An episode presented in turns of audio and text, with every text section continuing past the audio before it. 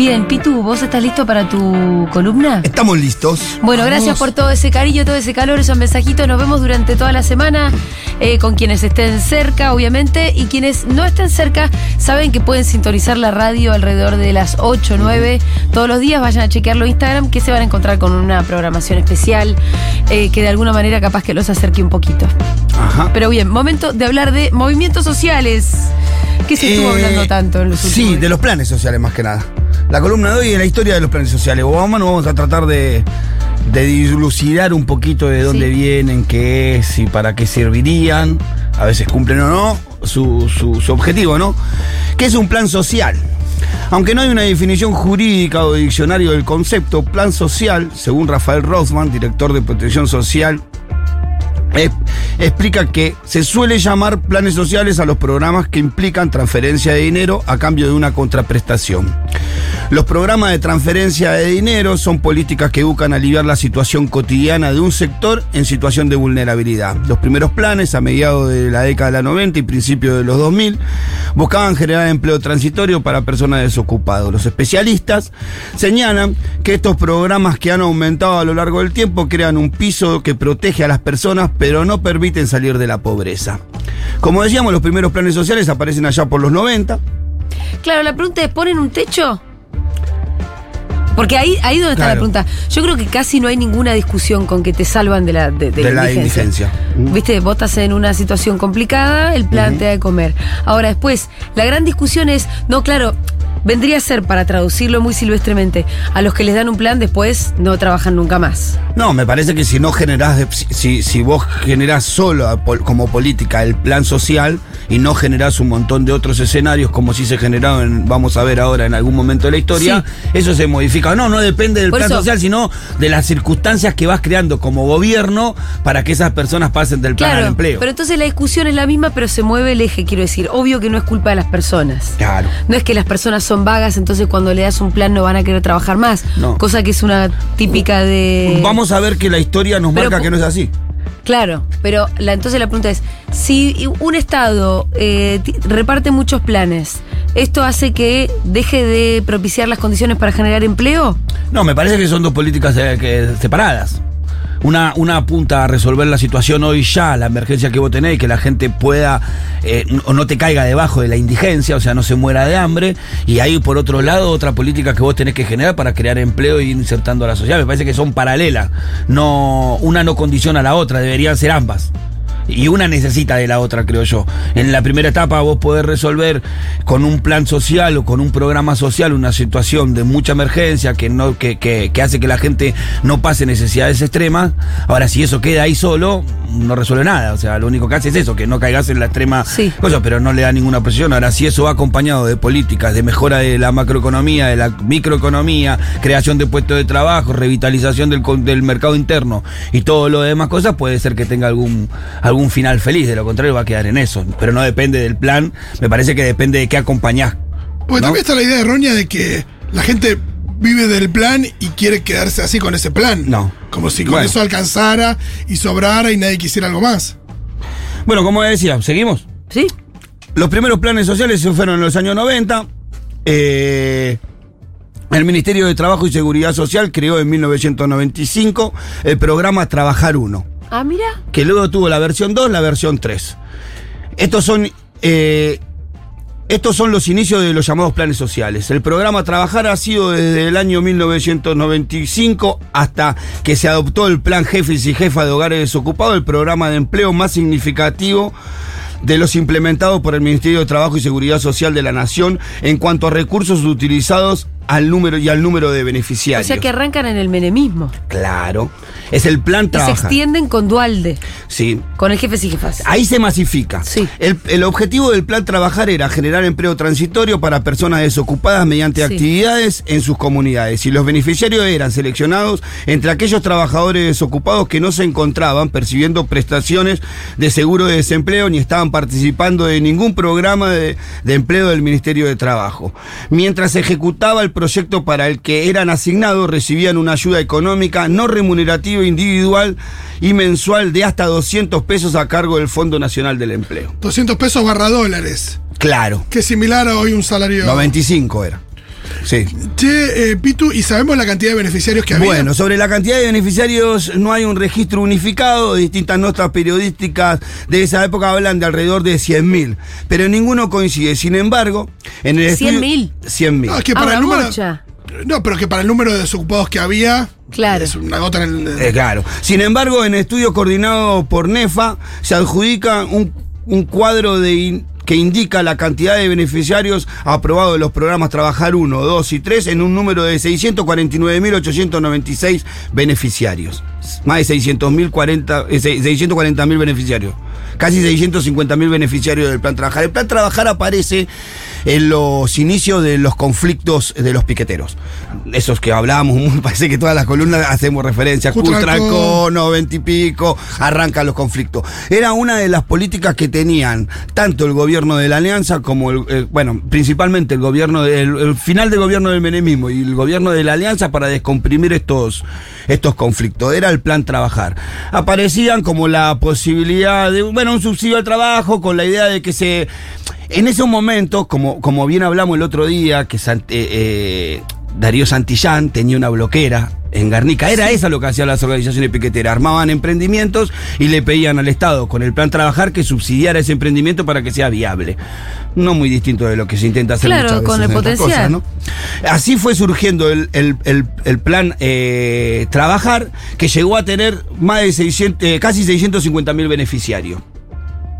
En el periodo 2000 al 2010 aparece en el plan Jefas y Jefe de Hogar Desocupados. El plan Jefe y Jefa de Hogar Desocupados fue creado a través del decreto número 565-02 durante la presidencia de Eduardo, Dual- de Dualde. Consistía en un beneficio económico de 150 pesos a jefas y jefes de hogar desocupados con hijos o hijas menores de 18 años a su cargo o discapacidades de cualquier edad. O sea, cualquier hijo de cualquier edad discapacitado te hacía eh, eh, apto para el beneficio. Los problemas generados durante la, recesión de 1988 al 2002, el fin de la con- convertibilidad, convertibilidad y la devaluación desencadenaron la crisis más grande de la economía argentina a lo largo de la historia. Las recomendaciones de la mesa del diálogo social fueron tomadas en cuenta en el momento de dictar el decreto que dio lugar a la creación del plan de inclusión social, plan jefes y jefas de hogares desocupados, que tendría vigencia mientras durara la emergencia social.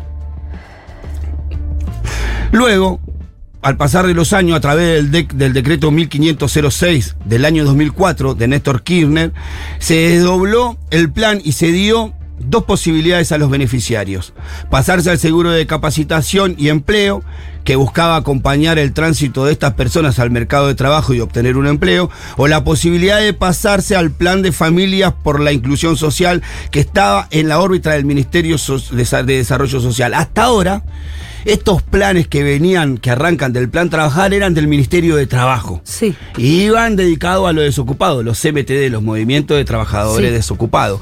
Cuando Néstor Kirchner toma el gobierno y empieza a generar empleo, los planes, ahora lo vamos a ver, igual lo vamos a repasar detalladamente, los planes empiezan a pedir poder, él le da dos opciones. Y una de esas opciones es por primera vez que pasen a la órbita de desarrollo social, que eran familias por la inclusión social, que va a ser el precursor de lo que después fue la asignación universal por hijo, porque tiene más o menos las mismas características. El plan Jefes y Jefa de Hogar, eh, desocupado, como dijimos, inició en el año 2002 con... Ahí fue la primera mas- masificación de estos programas, porque habíamos pasado de 200 y pico en números medios oficiales, los números por abajo eran de 650 mil, pero cuando se crean, inicia con, cuando se crean el jefes y jefa de hogar, inicia con 2.050.332 beneficiarios. Claro, mucho más. Eh, una cosa que siempre me llamó la atención es que de un, de un momento muy temprano se, pensó en la cuestión de género mencionando jefes y jefas. Sí. Fue de las primeras. Que tenían los del dos. primer abordaje estatal que yo tengo recuerdo Es cierto. de que se mencionan. De que serían eh, jefes y jefas. y Porque mirá, ahí era muy evidente ¿y sabe que la mayoría eran jefas. Pero no fue voluntad política, Fito, fue se lo impusieron las estadísticas. Dice que Claro. cuando ellos Sí, sí. recibieron la inscripción se Había daban cuenta que cada diez, de, de- de cada 10 inscriptos, 7 eran mujeres. Claro. Que eran eh, hogares eh, monoparentales. Eh, que fue todo como, sí, es verdad, es cuando empezás a ver, che, acá la, la pobreza se, se feminiza encima, inclusive. Eh, bueno, arrancaron con 2.050.332 beneficiarios, tuvo un leve incremento en el 2003 que se fue a 2.095.265 y de allí en más comenzó a caer. En 2007 con un crecimiento a tasas chinas, se redujo en un 50%. Ya en el 2007 Sí. pasó de 2 Y millones. eso, eh, perdón, la pregunta es, ¿alguna vez vos, de hecho, ya creo que hiciste esta cuenta? Cuando mejora la cuestión económica, mejoran los niveles de empleo, bajan los niveles de la cantidad de planes. Néstor Kirchner logró eso. Es directo. En, el gobierno de Néstor Kirchner se ve claramente. Eh, mira, arranca el, gobierno de Néstor Kirchner con 2 millones 50 mil y pico de beneficiarios en el plan y ya en el 2007 se baja al 50%. Un millón ciento setenta y diez. Ya después en el gobierno de Cristina eso sigue, sigue la tendencia. Eh, ya en el 2010 tan solo cobraban 93.922 eh, personas este plan. Ahora hay que entender por qué pasó esto, ¿no? Porque pasa de 2 millones cuando arranca, eh, que arranca Dualde, después pasa un millón y pico en el 2007 y después quedan 93 mil eh, personas, casi 94 mil personas cobrando. Su desaparición definitiva, estamos hablando del jefas y jefa de hogar, su desaparición definitiva se debió a una, disminución del desempleo. Del 21,5 al 8,4 bajó en el 2009. A un crecimiento del 9% de la tasa de trabajo asalariado entre el 2003 y 2011, que pasó del 66 al 75%, y de un 12% de los registrados, que pasó del 37 al 49, al interior de este universo del trabajador. Pero también fue desdoblado en 2004 en dos programas de que habíamos hablado. El plan de familias para la inclusión social, o sea, esto explica el- cómo se achicó esto. Se achicó con la generación de empleo. Se, achicó con, la, con, con la- con mayor trabajo registrado, pero también en la desdoblación, en donde pasamos algunos al Ministerio de Desarrollo, con el plan Familias por la Inclusión Social, destinado a un grupo sumergido en una extrema vulnerabilidad, y el plan de capacitación de empleo para personas con alguna posibilidad de retornar al mercado de la u- del trabajo, de la laboral. Finalmente, porque se dio un histórico salto de calidad institucional a partir de la creación en 2009 de la AUH, con una inmediata incorporación de más de 3 millones de niños y niñas adolescentes de familias con desocupados, monotributistas sociales y trabajadores de la economía. O sea, la desaparición de esos 2 millones de, de planes que arranca con el gobierno de Néstor Kirchner y termina en 92 tiene muchos factores, entre ellos la asignación universal por hijo, porque muchos que estaban dentro del programa eh, eh, de jefas y jefas de hogares terminan En percibiendo. Entonces ya lo y no podés percibir los dos. y no, y ya lo contamos de manera distinta, porque la asignación universal por hijo no es un plan social. No. no es, Es un derecho de los niños y niñas, No de es una, una ayuda remuneraria a cambio de una contraprestación, como leímos al principio de la columna. Sí. Ya es otra caracterización, entonces ya no lo, no lo contamos como No, planes sociales. no. Por eso que bajó es, muchísimo. eh, ya pasa a ser un derecho de los niños y niñas. Por supuesto. Además. Y otra, claro, ya es un derecho consagrado, no tiene que ver con una contraprestación, no tiene que ver con un plan social, entonces ya esos 3 millones de, de- de- de beneficiarios niños eh, representarían algo así, qué sé yo, de más o menos, por los cálculos que yo puedo hacer, un millón y medio a dos millones de familias, que son más o menos parte de lo que se achicó del plan social y que desaparecen, ¿no? pero, Que sí tiene que, pero sí tiene que ver en el sentido de, eh, de, de los números de pobreza. De, Sí, de- claro, de- se de- cuentan distinto. Sí, por- hablo, hablo de que a, a mayor eh, pobreza también mayor necesidad de, de acudir, por ejemplo, a, a- a la AUH y demás. y- Sí, la UH siempre fue un éxito, hoy creo que afecta a casi 4 millones, más de 4 millones de chicos. Fue, fue un éxito total por la lógica la que tiene, rompe, es la primera política social que sale de la lógica del plan social, sino consagra un derecho, es la primera política social que llega al beneficiario sin, intermediario, intermediarios. el beneficiario va, se inscribe en el ANSES, sabe claramente cuándo cobra, eh, de qué, de qué se trata sus aumentos, tiene muy claro, creo que la asignación universal por hijo nos da un antes y un después en un montón de cosas, desde la vida cotidiana de nuestras mujeres para discutir su salario cuando van a limpiar casas ajenas, hasta esto, hasta romper con la lógica del plan y del intermediario puntero, militante, lo que sea. Eh, otra de las cosas que influyeron fue que se lanzó el simultáneo el plan Programa de Inclusión Social con Trabajo, PRIS, conocido como Argentina Trabaja. Ah. ¿Te acordás de la Argentina Sí. Trabaja? Cuyos requisitos obligatorios para obtener eran organizarse en forma cooperativa. Si el plan Jefes y Jefas de Hogares Desocupados incluyó desocupados crónicos del ciclo de 1990 al 2002, el PRIS, o sea, este programa, de Argentina Trabaja, sumó a desocupados y o trabajadores informales que no habían podido ingresar al mercado de trabajo formal en los últimos periodos real y masivo de crecimiento, que era del 2003 al 2009. Era ese remanente que te quedaba, era la política que los podía organizar Claro. y darle una mejor calidad de trabajo. Pero la obligación era juntarse en cooperativas. Claro. La, pro- la- la propia presidenta Cristina Fernández lo reconocía en el acto de lanzamiento de esta política.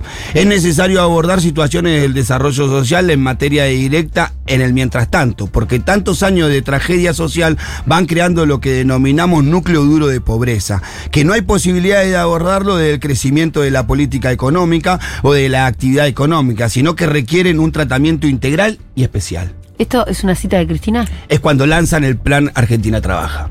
Explica por qué y explica que a pesar de que lo que explica Cristina es que a pesar del crecimiento que veníamos teniendo en No, hay gente que no va a salir de ahí. hay que focalizarlo, Sí, apuntarlo sí. y directamente con políticas especiales y este era una, un- por eso reivindicó el domingo, ella reivindicó las cooperativas, la, la- y a la- sus propias políticas. Claro, porque ella Dice, tenía pero mucho nosotros, Yo lo pude escuchar algunos días antes, pero no puedo hablar más de eso. Estoy. Por, por la gran novedad fue que as- pero la gran novedad fue que así como los piqueteros habían gestado su microemprendimiento y exigido planes en la ruta para solventarlo, ahora se, invertía el orden. Era el propio Estado quien demandaba a los desocupados e informales que se organizaran en cooperativas para financiarlos con planes. Sí, y estaba bueno eso de, de- de que la contraprestación fuera juntarte con otros. Porque para poder también puedes generar como valor agregado a lo que sea que te propongas hacer con una cooperativa, mucho más que laburando solo. Sí, aparte que O- nosotros sabemos que las salidas son colectivas. Sí. Siempre sí. son colectivas. El jefe y jefas, el jefes y jefas asistió a los desempleados de- a secas. El plan Argentina Trabaja, por el contrario, se propuso retomar la expansiva faceta autoge- autoge- Cla- autogestiva. Sí, de los movimientos piqueteros. De hecho, nunca más se utilizó el término desocupados en el nombre de un plan. Sí. Esta nueva etapa se gestó traduciendo al lenguaje estatal los saberes elaborados por las organizaciones de desempleados y también por las empresas recuperadas por obreros en los siglos Claro. en el ciclo de lucha del 96 al 2003. Sí, la idea de la cooperativa no era como una idea que De asistir salió al de la desocupado, nada. sino que Pero además era- esto no es que salía de la nada, sino que salía de la, de la propia experiencia también de esos sectores que ven- estaban inventándose. Eh, del- En del forma cual- de cooperativas. los cuales fueron parte, inclusive el movimiento Evita. El movimiento Evita tenía su unidad ejecutora de la Argentina Trabaja en la todo- provincia de Buenos Aires. Y todo esto va en contra de ese discurso también muy perezoso de la idea de que, de que la gente está a la espera de un plan eh, de brazos cruzados para que le salve la vida. Claro. eh, y no que la gente nada. se la rebusca como puede. Y eso incluye eh, peticionar ante las autoridades por algún tipo de asistencia. El programa Argentina Trabaja generó 8.000 cooperativas. Un montón. Montón. 8.000 cooperativas que entre el 2009 y el 2015 realizaban tareas elementales en los municipios. Cuando se lanzó, se aprobaron apenas 48.945 altas y en el 2010 crecieron a tan solo 169.929. Toda Todavía persistía por entonces 500.354 titulares del plan jefes y jefas de hogares desocupados y polulaban una miriada de diferentes subsidios focalizados. Recién en 2013, como si cuando se incorpora una línea complementaria, ellas hacen, destinada a financiar cooperativas de mujeres, alcanzó los 227.444 beneficiarios y cerró el 2015 con 207.844 activos. 2015. 2015. ¿Cuántos dijiste?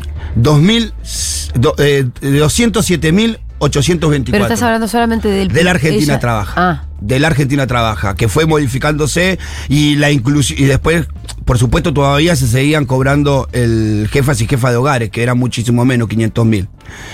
Ya en diciembre del 2016, terminado el gobierno de Cristina y empezado el gobierno de Macri, al cumplirse un año de la gestión de Cambiemos, se aprobó en el Parlamento la Ley de Emergencia Social, impulsada por la CETEP, Barrio de Pies y la Corriente Clasista Combativa.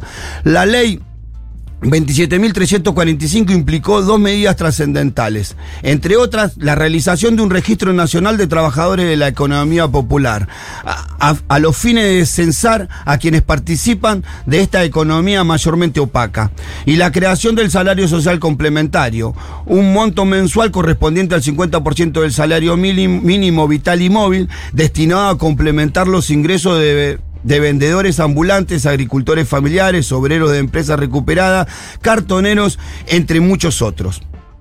La aprobación, de, la aprobación del salario social complementario plasmó en una ley el reclamo de, más dis- disruptivo de la CETEP, lo que antes era un oximorón. Oxi- oxímoron. Bueno, no sé qué significa eso. no sé Oxímoron, carajo una es contradicción Sí. Informalidad laboral más salarios. Se transformaba en una relación complementaria.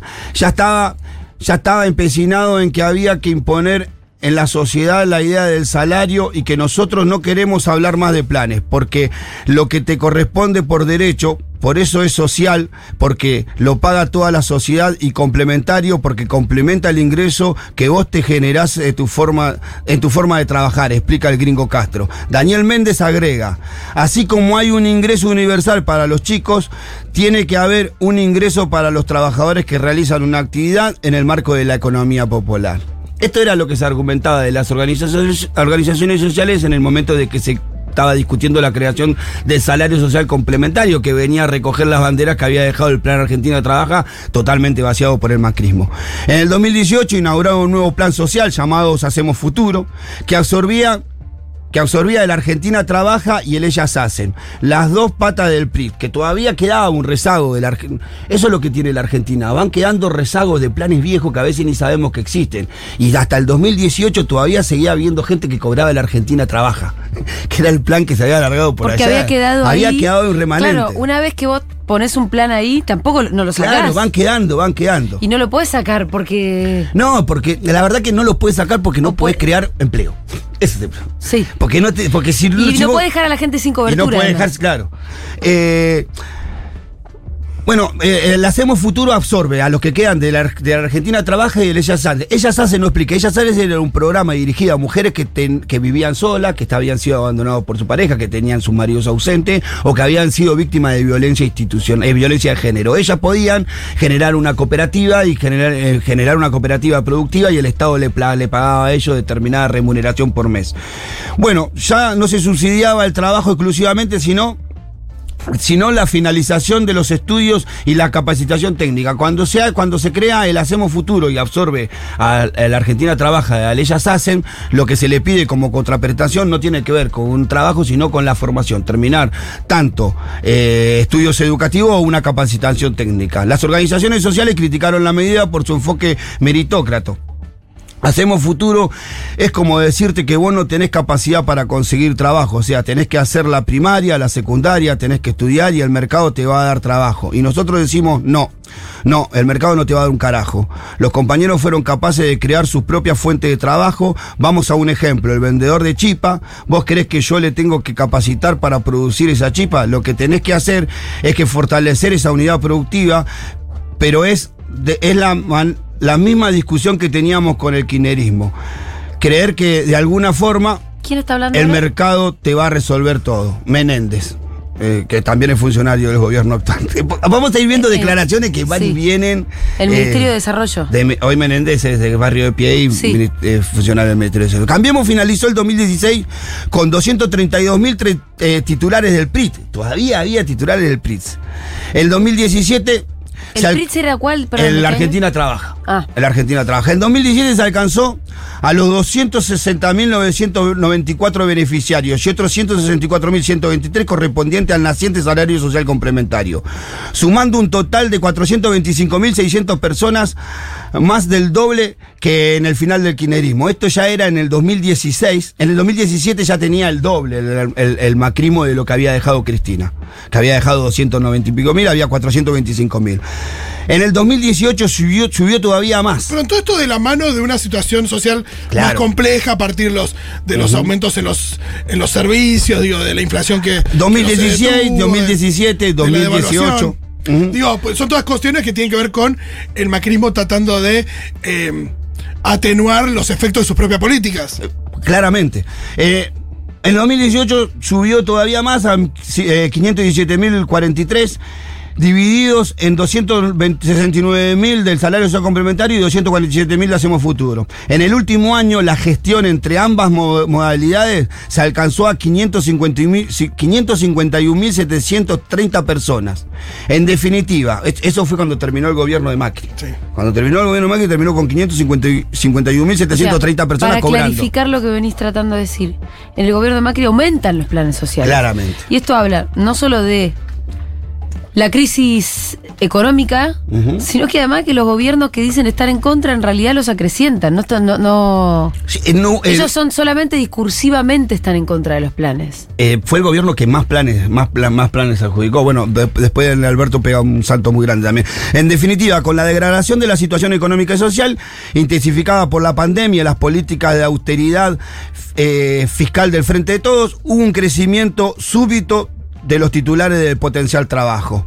En 2020 alcanzó a ser 760.644 titulares y en el 2021 cruzó la barrera del millón casi el doble de lo que de, de- de que al cierre del mandato de Cambiemos. En la primera vez que un único plan supera el umbral del millón después del año 2007.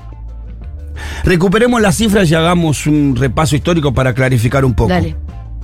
Eh, Pongamos en una secuencia histórica. En mayo del 2003, Eduardo Valde dejó su presidencia interina con 1.990.735 beneficiarios del plan jefas y jefas de hogares. Dos millones, vamos a decir dos Dos millones. millones. En el 2015, Cristina cerró su mandato con 207.844 titulares.